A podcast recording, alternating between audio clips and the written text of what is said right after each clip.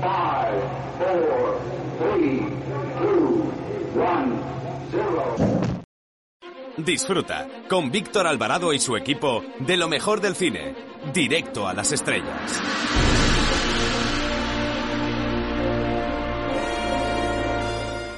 Hola, buenas tardes. Soy Manuel Arias desde el Festival de Málaga. Quiero mandar un fuerte saludo y desear mucha suerte a Directo a las Estrellas. Allí estaremos.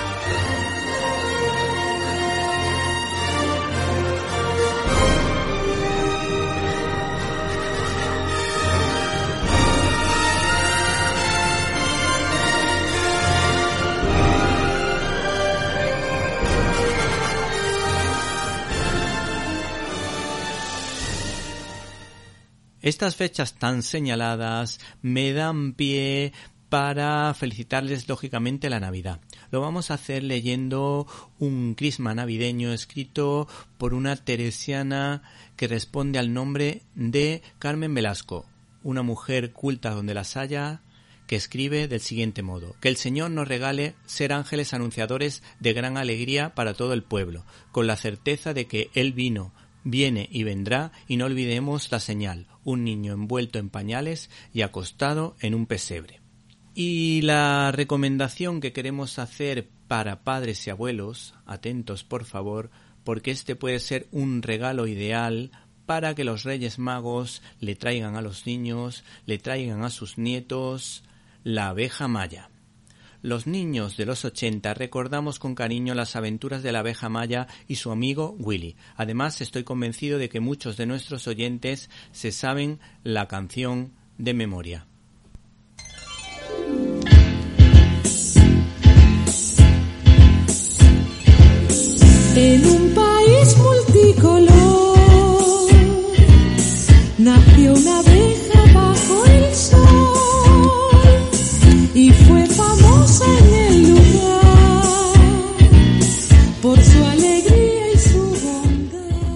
El caso es que Nordica Libros ha sacado a la palestra el libro en el que se basaron estos dibujos animados de Nippon Animation, creados por un tridente de animadores japoneses en 1975 y que ahora tiene su versión en 3D mucho más flojita. Si comparamos el libro con la serie de televisión, se perciben notables diferencias, ya que en la serie de televisión de dibujos animados las tramas están bastante suavizadas. En cambio, en el libro, si bien se perciben las luces de la naturaleza, quedan patentes con toda crudeza las sombras del mundo salvaje. Yo creo que la lectura de este libro puede ser uno de los puentes que te permitan dar el paso de la infancia a la adolescencia. Finalmente nos quedamos con un pasaje de este notable libro Las aventuras de la abeja maya de Valdemar Bonsels, editado por Nórdica, y con unas sugerentes ilustraciones de Esther García. Así escribe su autor. Las avispas son una raza de bandidas inútiles, sin patria ni fe. Con respecto a la abeja maya, hay una abeja veterana que destaca lo siguiente de esta pequeña niña. He preparado a cientos de abejitas, pero aún no había visto ninguna tan preguntona. Por otra parte, en otro momento, su autor habla así de su personaje protagonista. La pequeña Maya asintió y le devolvió un beso y el abrazo a su anciana maestra, y apenas pudo conciliar el sueño de pura curiosidad.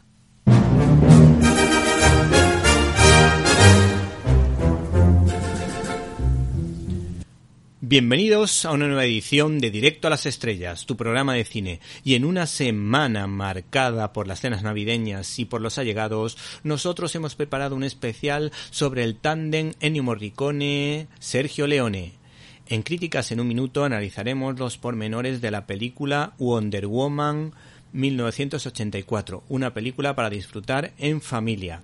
Y no pueden perderse nuestras secciones habituales donde les recomendaremos dos cómics que huelen a Reyes Magos y también, por supuesto, les recomendamos un libro para que estas navidades puedan entretener a sus niños o para que sus majestades lo dejen a los pies del árbol.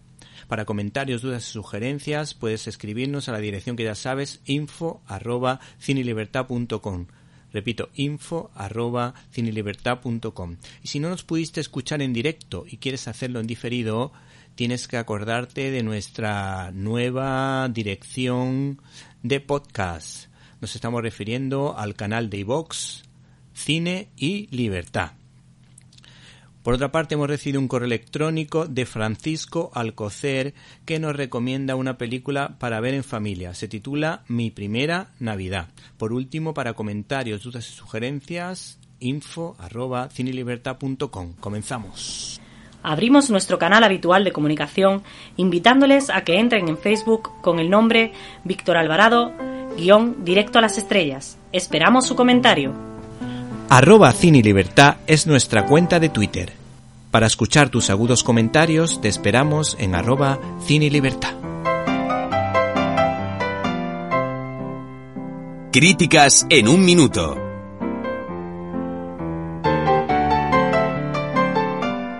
Estás escuchando Directo a las Estrellas. Víctor Alvarado.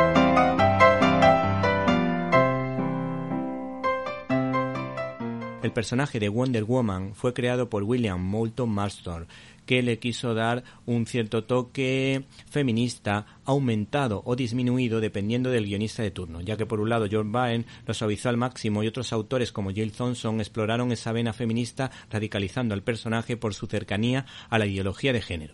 El caso es que, tras el éxito de la primera entrega, que por cierto es realmente buena, y el equilibrio del personaje está muy logrado, pues hay que decir que vuelve a contar con la actriz protagonista, Gal Gadot, en el papel de Diana Prince, mientras que Chris Pine le dará la réplica a esa amazona en el papel de Steve Trevor. En la dirección repite Patty Jenkins, cuyo éxito ha tenido recompensa. De hecho, esta mujer también ha producido la película. La historia de amor entre Steve y Diana hay que decir que está cargada de miel, es realmente empalagosa y cargada de guiños a la película Ghost. La presentación del personaje, eso sí, en su infancia, es de lo mejor que he visto tanto en un largometraje de superhéroes como en uno de acción para atrapar al espectador al más puro estilo americano y con mensaje positivo sobre el fair play. Porque Mini Wonder Woman, esta niña, participa en una carrera espectacular enfrentándose a las mitológicas amazonas, que ofrece una interesante reflexión sobre la importancia de con la verdad por delante y sobre todo la de no engañarse a sí mismo y eso nos ayuda a entender el sentido, el significado del lazo de la verdad. No obstante, el nivel de la producción va descendiendo poco a poco aunque mantiene el notable, pero no alcanza el nivelazo de la primera.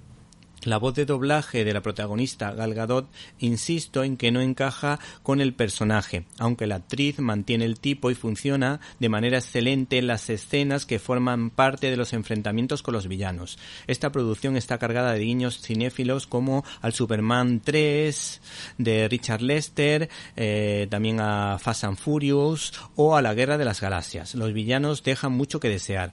Este Wonder Woman, ambientado en los 80, habla de la necesidad de saber aceptarse a uno mismo y saber reconocer sus cualidades y sus defectos. Y nos quedamos con esta frase o esta reflexión que hace referencia al cariño y al valor de la oración hacia los seres queridos.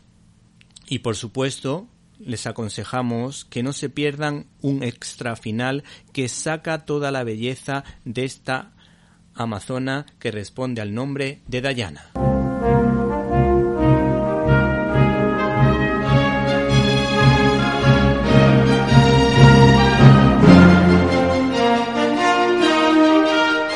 Storyboard.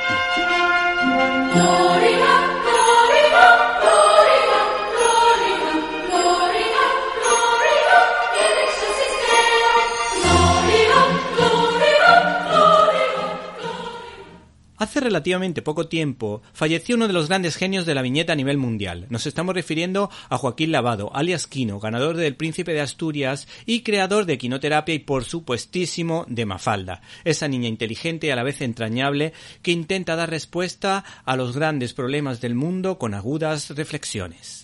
Este autor ha sacado lo mejor de los dos continentes, de dos continentes hermanos, a los que nos une la lengua, la cultura, la fe cristiana y la rivalidad futbolístico-baloncestística, pues los padres de Quino eran de Andalucía y de ellos heredó su gracejo, mientras que de su país de adopción se aprovechó de su dialéctica para sacarnos la sonrisa a todos con Mafalda y sus amigos. Nos acordamos, por ejemplo, de Susana, que era una especie de aparentona, o, por ejemplo, de la ideología, la timidez y la ternura de Felipe. También, por supuesto, de las burradas de Manolo. La editorial Lumen ha sacado todo su arsenal, entre comillas, sobre Mafalda, eh, aprovechando precisamente la triste noticia. Y hoy le recomendamos El amor según Mafalda, para que comprendan el enorme nivel de estas viñetas, destacamos algunas de ellas como aquella en la que Felipe aparece leyendo al llanero solitario y Mafalda le pregunta ¿Por qué se llama solitario? A lo que Felipe responde porque él lucha solo contra los malos. A lo que Mafalda contesta ¿Cómo? ¿El borrico no sabe que es mucho más positivo trabajar en equipo? O esa otra viñeta en la que vemos a Manolo y compara la tienda de su padre con la del vecino y responde, colorado como un tomate, lo siguiente. Hay que reconocer que para poner precios este degenerado tiene el corazón unos euros más blando que nosotros. Finalmente nos quedamos con Susana, que se muestra serena y tranquila a pesar de haber perdido con Felipe al ajedrez, aunque al final rompe a llorar porque Felipe le alaba su buen perder y Susana responde y dice Maldita sea, con lo bien que me estaba saliendo la hipocresía. Hola, me llamo Inigo Montoya, tú mataste a mi padre, prepárate a morir. Estás escuchando el directo a las estrellas con Víctor Alvarado. Cuando alguien hace mención al cine negro americano le vienen a la mente títulos como La mujer del cuadro, Perversidad y Los sobornados de Friedland, El halcón maltés de John Huston o El sueño eterno de Howard Hawks y por supuesto no nos podemos olvidar de Perdición de Billy Wilder. Pues bien, un tal Peter Parker, alter ego del Trepamuros, tiene su serie propia del citado género titulada Spider-Man Noir, editado por Panini. Se trata de un integral que plantea qué pasaría si Peter Parker hubiese nacido en los años 30 y su tía fuese una defensora de los derechos de los trabajadores. El inicio es espectacular, 100% estadounidense, ya que aparece en la escena del crimen el director del Daily Bugle, Jonah Jason, tiroteado y todo apunta a que un misterioso enmascarado ha sido el autor de los disparos lo que huele desde luego a una historia del maestro del suspense sobre un falso culpable. El guion corresponde a Fabrice Sapolsky, mientras que los dibujos, los maravillosos dibujos, han corrido a cargo de Carmín Giandomenico, que nos ofrece una versión oscura del Rocketeer creado por Dave Steven. De hecho, las portadas recuerdan al mencionado personaje, aunque salvando, por supuesto, las distancias de dos tramas completamente distintas. Por otra parte, nos encontramos con guiños cinéfilos al Nosferatu de Murnau y al villano de los intocables de Leonés de Brian De Palma. Y es que los secundarios marcan la diferencia en esta historia. La tía May hace un alegato a favor del quinto mandamiento de la ley de Dios no matarás, que apela a sus convicciones, apesadumbrada de que los hombres actúen como animales, frente a un doctor octopus para el que el fin justifica los medios, con frases del tipo Es desafortunado que una criatura tenga que sufrir, pero creo que, sopesándolo todo, es un precio permisible. Finalmente nos quedamos con la reflexión de un Spiderman hablando de sí mismo mientras reflexiona sobre el sentido de las palabras valiente e íntegro, pues él las lleva a la práctica, mientras que Jonah Jason las utiliza de otra manera completamente distinta, con titulares para defender a precisamente a un villano como el Duende Verde.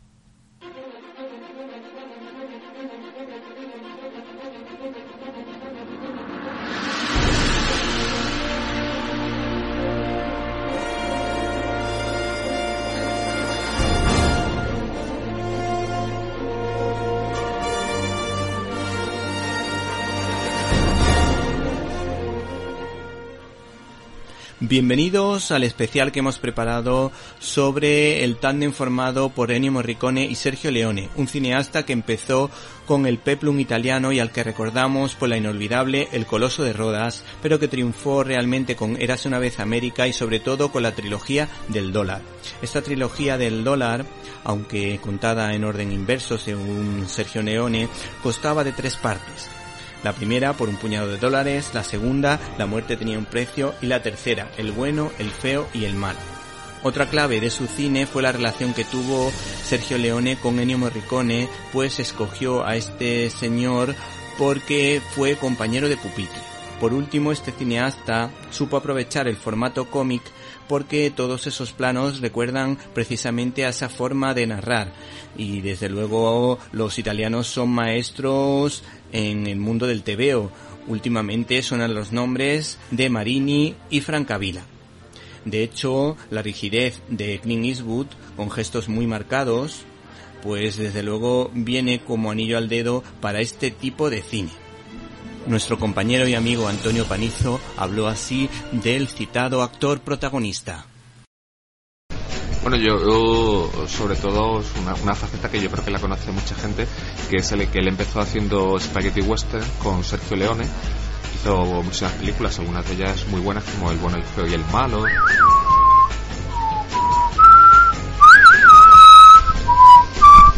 Y yo también quería decir que después de las películas estas eh, del oeste, que muchas de ellas se rodaron en Almería, pues eh, estuvo bastante éxito con la serie de Harry el Sucio, estaba dirigida por Don Siegel y se hicieron bastante, bastante amigos los dos.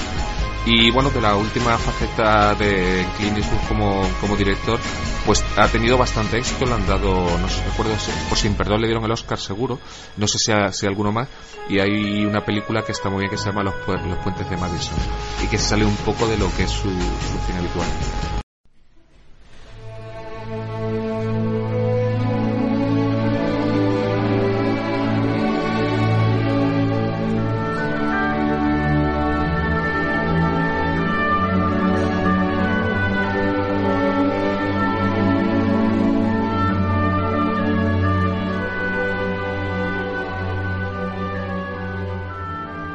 Sí, lo han adivinado. Ahora le toca el turno a Ennio Morricone, un auténtico crack. Entre sus trabajos todos recordamos con cariño a la película de Roland Joffé titulada La Misión, donde se contaban las dos caras de la moneda, pero con cierto rigor de la labor de los misioneros y los conquistadores en América. Esperemos que no sea quemada en Estados Unidos. Una banda sonora muy rica, repleta de variantes y que todavía se utiliza en sintonías o para sintonías en indistintos programas de radio. También es recordado por la trilogía del dólar de Sergio Leone.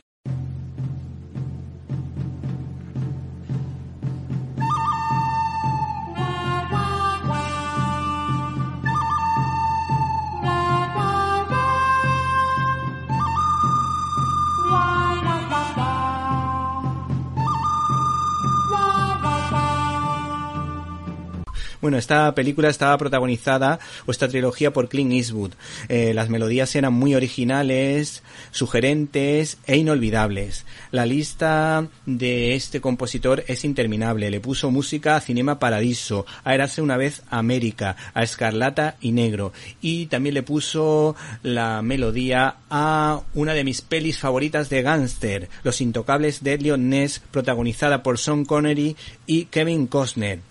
¿Qué diablos está haciendo usted? ¿Mm? ¿Quiere arrojar porquería? Pues tírala al cubo de la basura. ¿No tiene cosas más importantes que hacer? Sí. Pero ahora no las estoy haciendo. ¿Ha quedado claro? Muy bien, amigo, de modo que va armado. ¿Por qué lleva pistola? Soy agente del tesoro. Está bien. Pero no olvide lo que le he dicho.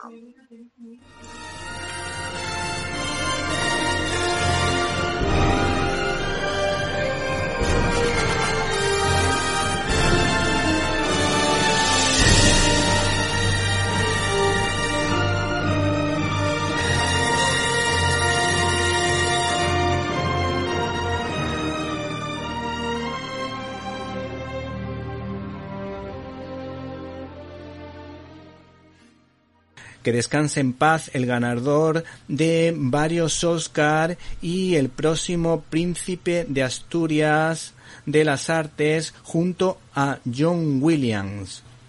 Ahora lo estoy mirando y pensaba que sí, pero es verdad que Ennio Morricone no ganó el Oscar por la misión, sino por toda su carrera. Él ganó, es decir, el Oscar honorífico. Ennio Morricone era un auténtico crack que además dio testimonio de su fe. Decía que rezaba todos los días, que provenía de una familia cristiana, que su madre, sus hermanas y él rezaban antes de irse a la cama, que iban los domingos a misa todos juntos y comulgaban.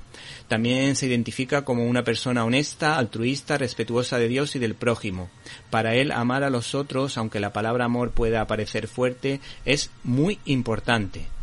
Y lo último así que podemos decirle, que pueden leerlo en religión digital, mm, hay que decir que este hombre dijo lo siguiente, yo pienso verdaderamente en el bien de los otros y que mi modo de actuar no cause mal en el prójimo.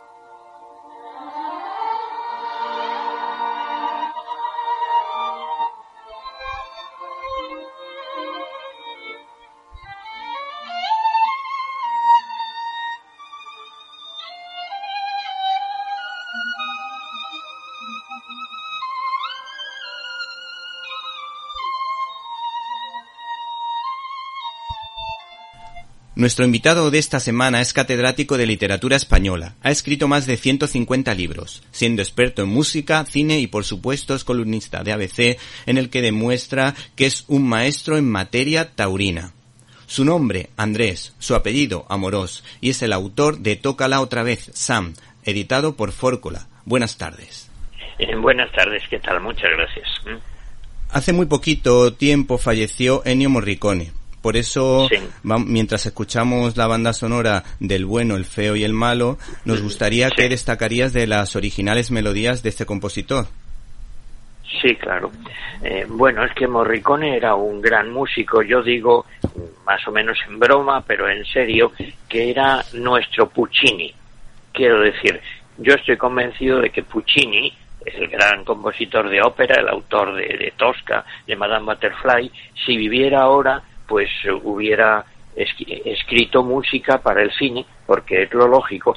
Además es un tipo de música semejante a la de Puccini, que viene musicalmente de ahí, en fin, una música mm, muy sentimental, dicen los críticos americanos, eh, metiéndose un poco con él, que es esa música que tienes que ir a la ópera con una caja de clines, porque te va a hacer llorar. Bueno, pues claro, claro, y está muy bien. Es que el que no llore, pues eh, viendo La Bohème o Madame Butterfly o Tosca, pues verdaderamente el que tiene el corazón de piedra. Bueno, pues igualmente yo diría de, de Morricone, que es una música muy sentimental, el que en sus mejores momentos, el que no llore, por ejemplo, escuchando el tema de Débora, en C'era una volta in América, era una vez en América, pues es que no, no tiene sensibilidad musical. Y lo que yo subrayo es que es lo mismo que Nino Rota, eran italianos con una formación en música absolutamente clásica. Bueno, conocía el oficio perfectamente. Había sido alumno de Petrassi, que era un compositor eh, clásico, pero también de John Cage, que era un músico de vanguardia. Es decir, que se sabía el oficio por completo. Y si cualquiera de los que nos oyen pues entra en internet verá que es que es un la, la capacidad de trabajo era impresionante pues escribió más de 500 insisto 500 músicas para películas o series de televisión de todos los géneros. Entonces era un trabajador porque dominaba la técnica y a la vez era un gran artista se dio a conocer, se hizo famoso al principio con su amigo, con Sergio Leone, porque le puso música a esa llamada trilogía del western.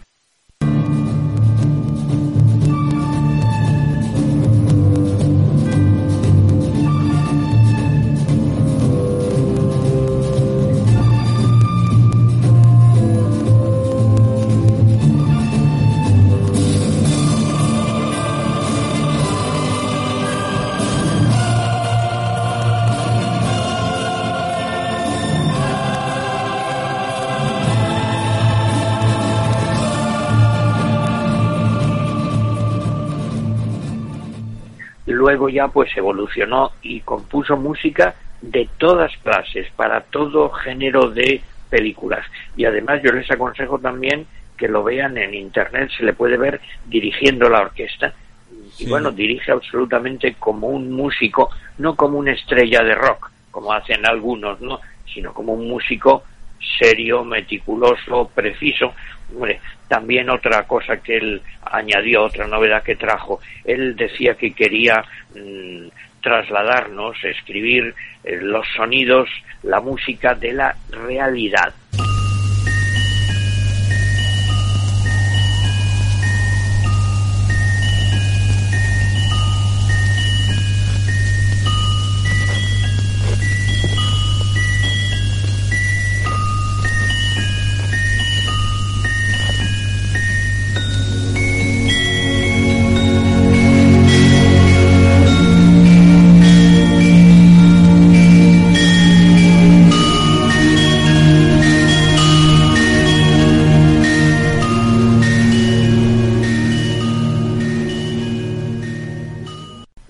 De la realidad. Entonces, en las bandas sonoras de Morricone, pues tiene mucha importancia instrumentos insólitos, pues por ejemplo, eh, el tic-tac del reloj, o una sirena de un coche que pasa, o las campanas, o el silencio, claro, que también forma parte de la realidad que vivimos todos los días. Así que un grandísimo músico Morricone. Sí, bueno, yo, para mí la banda sonora de la misión Mm, es espectacular por, la gran variedad de, melodías que ofrece, de, de formas de, contar la historia y ayudar a, que la película se entienda muchísimo mejor. Y, me extrañó que esa película no ganase el Oscar, porque yo estaba convencido de que había ganado el Oscar, pero pude comprobar el otro día que no. Bueno, eso es por circunstancias, que en ese momento esté o no el jurado de acuerdo en una cosa, pero miren, la misión yo le diría una cosa, mismo de esta opinión. Eh, Morricone primero dudó mucho si hacer la música para la misión, no le apetecía, porque era salir de su ambiente habitual, de creadores, de sus amigos italianos como Tornatore, como Sergio Leone, y embarcarse en un proyecto, digamos, de Hollywood, que no le apetecía mucho aunque el reparto era fantástico, claro. Pero entonces le dijo el director, bueno, si quiere, lo que hacemos es que ponemos una música, un concierto de oboe barroco, por ejemplo, de Gabrieli, y él se ofendió y dijo, no, no, ¿para qué? Lo escribo yo.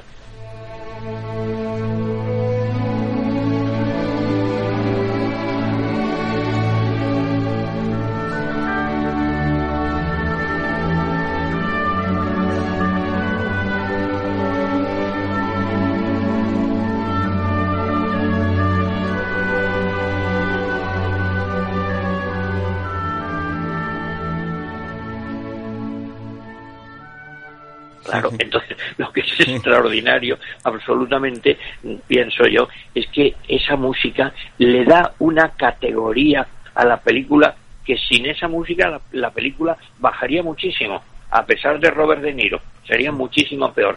Porque es que además hay que tener en cuenta una cosa evidente, eh, poner música a una película no se trata solo de que la música sea bonita, ¿eh? Porque entonces pues la hinchas con, no sé, con Beethoven, con Chopin, con Mahler, y ya está, poner la novena sinfonía o ah, cómo no va a ser bonito. No, no, es que la música ha de ponerse al servicio de el sentido que tiene la película. Y claro, es que ese tema del oboe, que todos conocemos tanto, es bellísimo, pero además tiene un sentido muy claro mostrar que esos indígenas, en fin, con todo respeto, que no tienen educación ninguna y sin embargo les conmueve la música. que la sensibilidad cuando se tiene pues permite que la música llegue al corazón de cualquier ser humano. Así que es un ejemplo clarísimo la música de la misión que es fantástica. La primera película fue lógicamente por un puñado de dólares que por supuesto dirigió Sergio Leone y que recibió el premio mm, a la mejor banda sonora por el Sindicato Italiano de Periodistas. Y que hay que decir que es un remake en clave de western de Yojimbo de Akira Kurosawa, lo que lógicamente le enfadó muchísimo al director japonés, grandísimo director japonés porque desde luego aquí las claves están claras. Se nota que tiene muchísimo que ver con esta historia y yo creo que tuvo sus problemas por derechos de autor. Como dato curioso les podemos decir que este hombre, Kurosawa, los llevó a juicio y ganó 100.000 dólares y el 15% de la taquilla. Además, hubo que incluirle en los títulos de crédito de la película. Por otra parte, Kurosawa se había inspirado en dos novelas de Dashiell Hammett como Cosecha Roja y La llave de cristal. Y el argumento gira en torno a un pistolero. Tras la muerte de Juárez en México dominan la injusticia y el terror.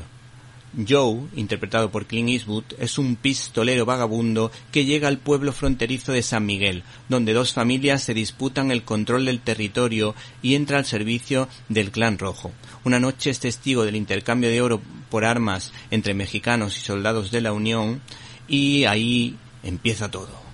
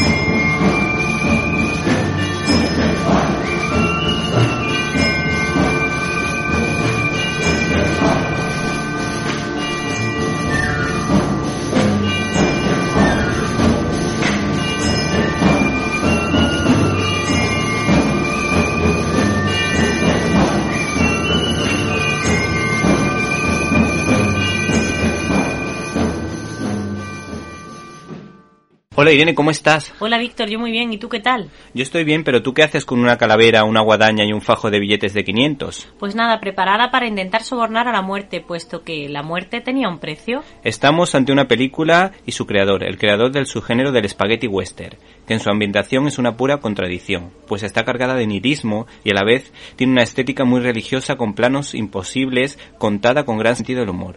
¿Puedes contarnos alguna que otra anécdota? Pues sí, la primera de ellas es realmente curiosa y ocurrió cuando rodaban una escena en la que Clint Eastwood tenía que disparar el revólver, que ocurrió del siguiente modo, tal y como lo cuenta Víctor Matellano. Sí, es una anécdota que ocurrió en una de las localizaciones madrileñas de Por un puñado de dólares, que es la primera de las tres películas de la trilogía del dólar.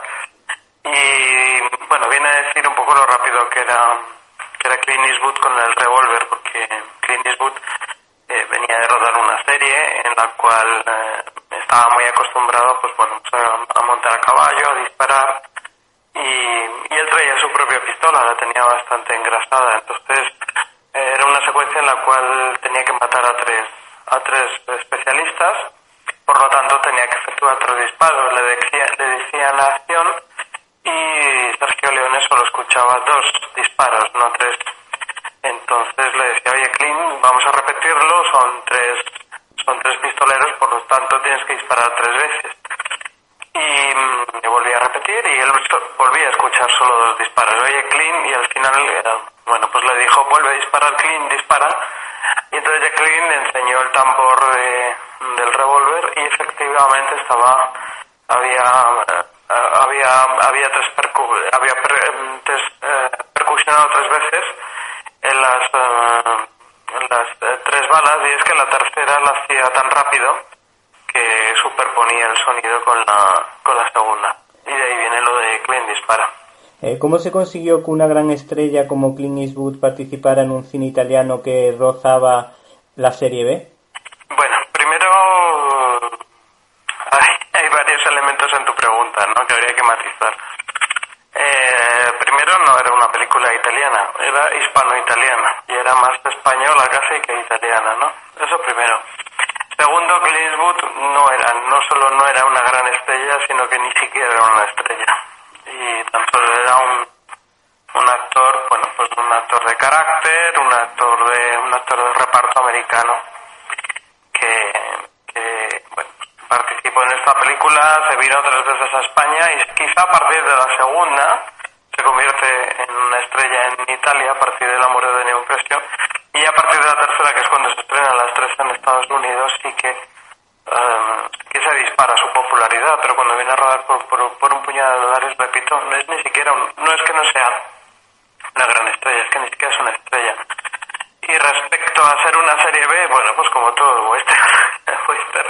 Entonces se puede considerar el, el, western serie A o serie B, como quieras, es cine de Sí, hombre, lo, te lo digo por el bajo presupuesto con el que consiguieron hacer esta película.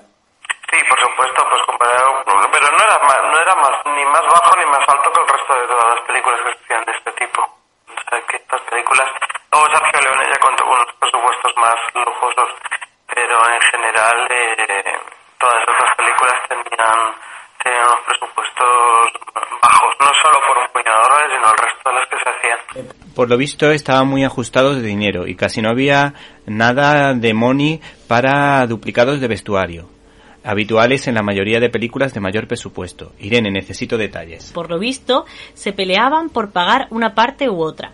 Mejor dicho, por saber quién iba a pagar lo necesario para cada escena. Víctor, te voy a contar una anécdota muy curiosa de Sergio Leone.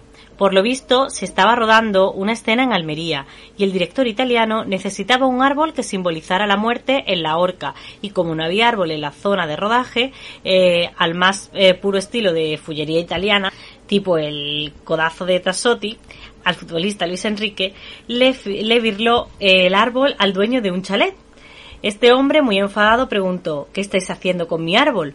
A lo que le respondieron somos del departamento de tráfico y esto es muy esto es muy peligroso. Este árbol se puede caer en la carretera y por tanto nos lo llevamos.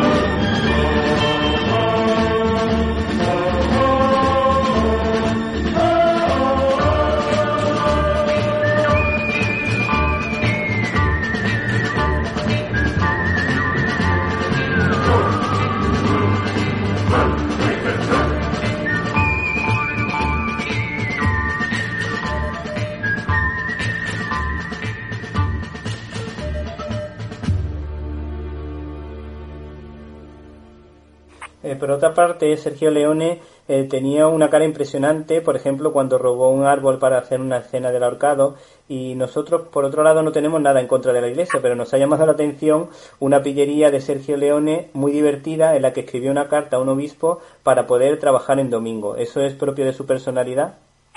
Sí, bueno, eso que pues, Sergio Leone era un, pues, siempre era un, bueno, pues la picaresca, pero era la picaresca que tenía el cine mediterráneo entonces. No lo tenía solo él, lo tenían los productores italianos, lo tenían los españoles y la picaresca. Yo he vivido profesionalmente en papeles de ese, de ese calibre no hace mucho, o sea que, en fin, eso, eso existe y era una parte, era una parte de él. Él, él era excesivo en todo, en cómo hablaba, en cómo se expresaba, en cómo actuaba. Y, genial por otro lado, ¿no? O era un hombre genial, pero muy excesivo, ¿no? Y es verdad que él, bueno, pues le importaba, le importaba mucho más la, la película que lo que pudiera pasar alrededor. De todas maneras, cuando tienes tan pocos medios como los que él tenía, tienes que agudizar muchísimo la, la imaginación. Se dice que esta película es un plagio de Yojimbo, la película de Kurosawa. Lo es, lo es, no es que se diga, es que lo es. Lo reconoce Sergio Leone y te lo cuenta, ¿no? Lo ve, lo copia. Y parece ser que llegan a escribir a Kurosawa para pedirle los derechos. Como Kurosawa no contesta, pues dan por hecho que después Kurosawa llega bueno, a denunciar la película y demás y se queda con los derechos con los derechos orientales. Entonces, eh, es cierto, es completamente cierto. Además hay planos que están, que están calcados. Eh, finalmente, ¿cuál crees que fue el éxito o el secreto del éxito de esta saga que pudieron ver mis padres, mis tíos y mi abuelo en su época?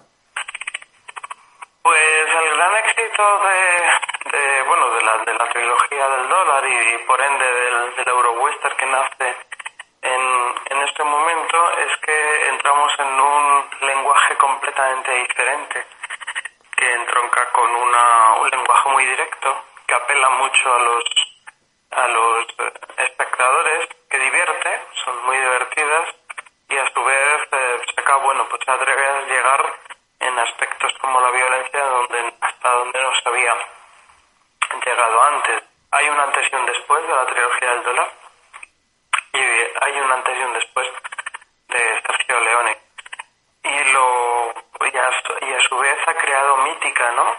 La mítica de Clint Eastwood, por eso Es quien es, gracias a Sergio Leone, la mítica del poncho, del cigarro, del, del sombrero y de la música de, de Ennio Morricone que, que ha quedado ya para entonces. Funcionó, sorprendió, como tú dices, a generaciones que nos preceden funcionando, porque igual que entonces fascinó, yo las he vuelto a ver ahora, repuestas en un cine eh, en Madrid y vuelto, al público otra vez a, a, quedarse eh, fascinado con, con, con, el sol, con el polvo, con, con los primidísimos planos, con el uso de la música, con esos personajes tan amorales y sin embargo tan, tan míticos que ya, que ya permanecen un poco dentro de nosotros en la historia del cine. El poncho de Clint es como el látigo de Indiana Jones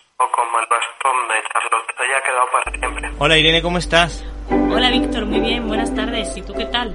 Yo estoy bien, pero me sorprende el halo de santita que llevas en la cabeza. Es que voy a hablar del bueno, ¿Y por qué tienes unos labios tan raros? porque voy a hablar también del feo, ¿Y por qué llevas esas cejas que dan miedo? porque por si no te has dado cuenta voy a hablar del bueno, del feo y del malo. ¿Y cuánto vales ahora? Ya lo sabes, ¿no? Dos mil dólares. No está mal. Dos mil dólares. No está mal, ¿eh?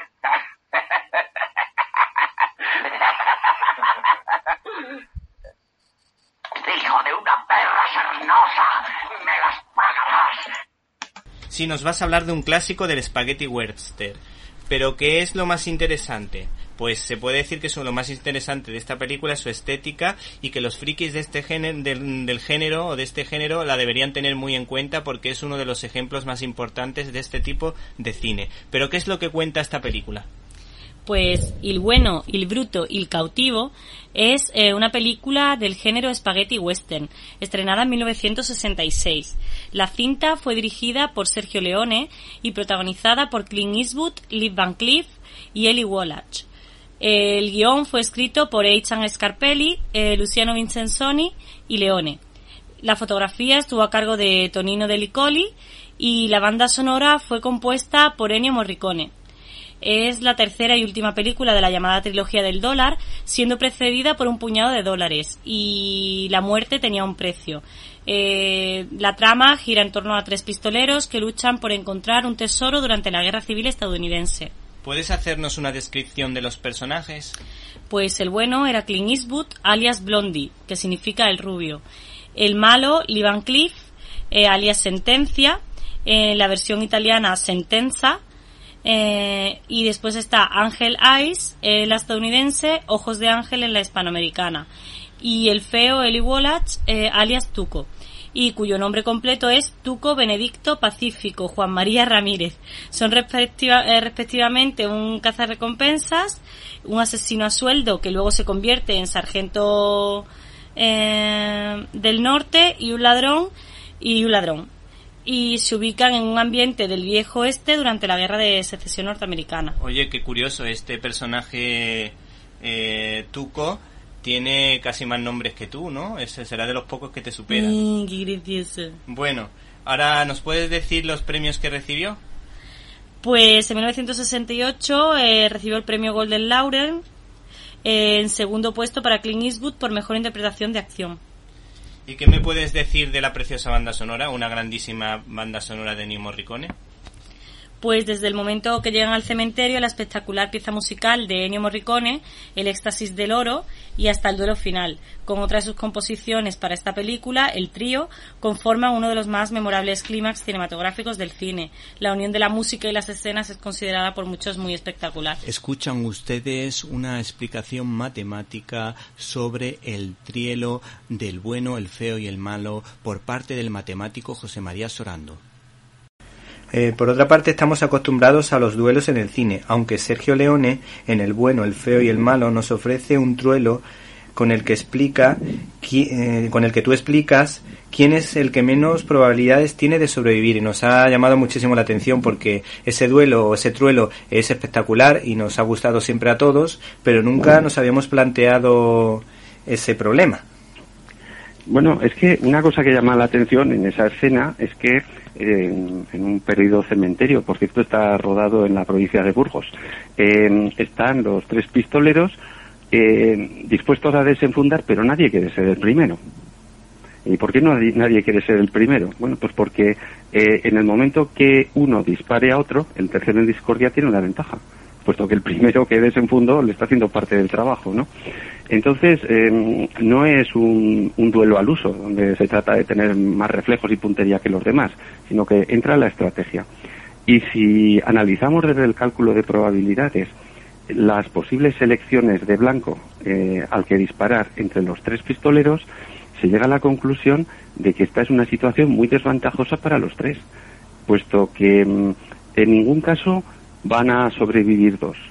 O sobrevivirá uno o perecerán los tres. Se estudian todos los casos y la probabilidad de perecer que tiene cada uno de ellos es un 75%, con lo cual, insisto, es una situación muy desventajosa. Así que lo mejor que podrían hacer sería ponerse de acuerdo y, cance- y cancelar el, el- el duelo, porque eso eh, lleva avisos de convertirse en, en- en un desastre absoluto. En fin, es una es, es, es algo que, que tra- trasciende la escena y que en muchos casos la teoría de juegos, que es el estudio matemático de los conflictos, llega a esa conclusión, que es mejor cooperar que enfrentarse. Entonces, ¿no habría que sacar primero la pistola? No, desde luego, de- de- desde luego que, que no. Hay, hay que, o sea, si, si van al, al duelo es mejor que, que, que dis- dispare, dispare otro y, y reaccionar. Pero sí. insisto, lo mejor es no, no, no empezar los tiros. Claro, si claro. empiezan, hay una alta probabilidad de que perezcan los tres. Sí, sí. También en el aspecto musical hay que resaltar el tema principal, sin duda el más conocido de las tres piezas- piezas mencionadas. Eh, resalta especialmente la banda sonora de la película, escrita por Ennio Morricone, inseparable amigo de Sergio Leone, que se ha convertido en una de las musicalizaciones más memorables de la historia del cine.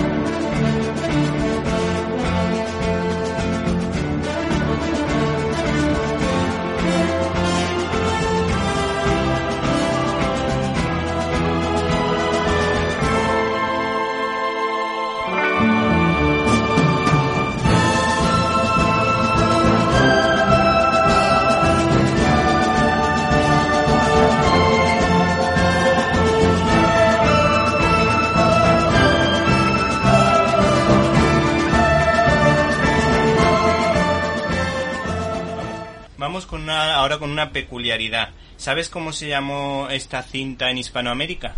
Pues sí, lo bueno, lo malo y lo feo. Para terminar, nuestras fuentes nos desvelan curiosidades de los lugares de rodaje, ¿no es cierto? Pues sí, mis fuentes me desvelan que muchas de sus escenas se rodaron en la provincia de Almería, escenas en el desierto de Tabernas, sobre todo en el impresionante paraje de la Sartenilla, donde se construyó un, pueblo- un poblado expresamente en el que hoy Parque Natural del Cabo de Gata Níjar eh, siendo después de la muerte tenía un precio y por un puñado de dólares el gran eh, salto de aquella provincia como ideal para el rodaje del subgénero Spaghetti Western. También fue rodada en la localidad burgalesa de Carazo, en el espacio natural de los Sabinares de Arlanza. En 250 soldados españoles construyeron el cementerio en solo dos días. Pues Irene, muchas gracias y hasta la semana que viene. Hasta la semana que viene. Bueno, llegó el momento de la despedida. Pero antes quiero agradecer el trabajo a todo el equipo de Directo a las Estrellas. Un abrazo para Antonio, Irene, Guadalupe, Jaime, Carlos y Javier, si los que hubiese sido imposible realizar este programa. Espero que usted, y usted, y también usted, o tal vez tú, hayas pasado un rato entretenido. Recibe un cordial saludo de Víctor Alvarado y hasta la semana que viene.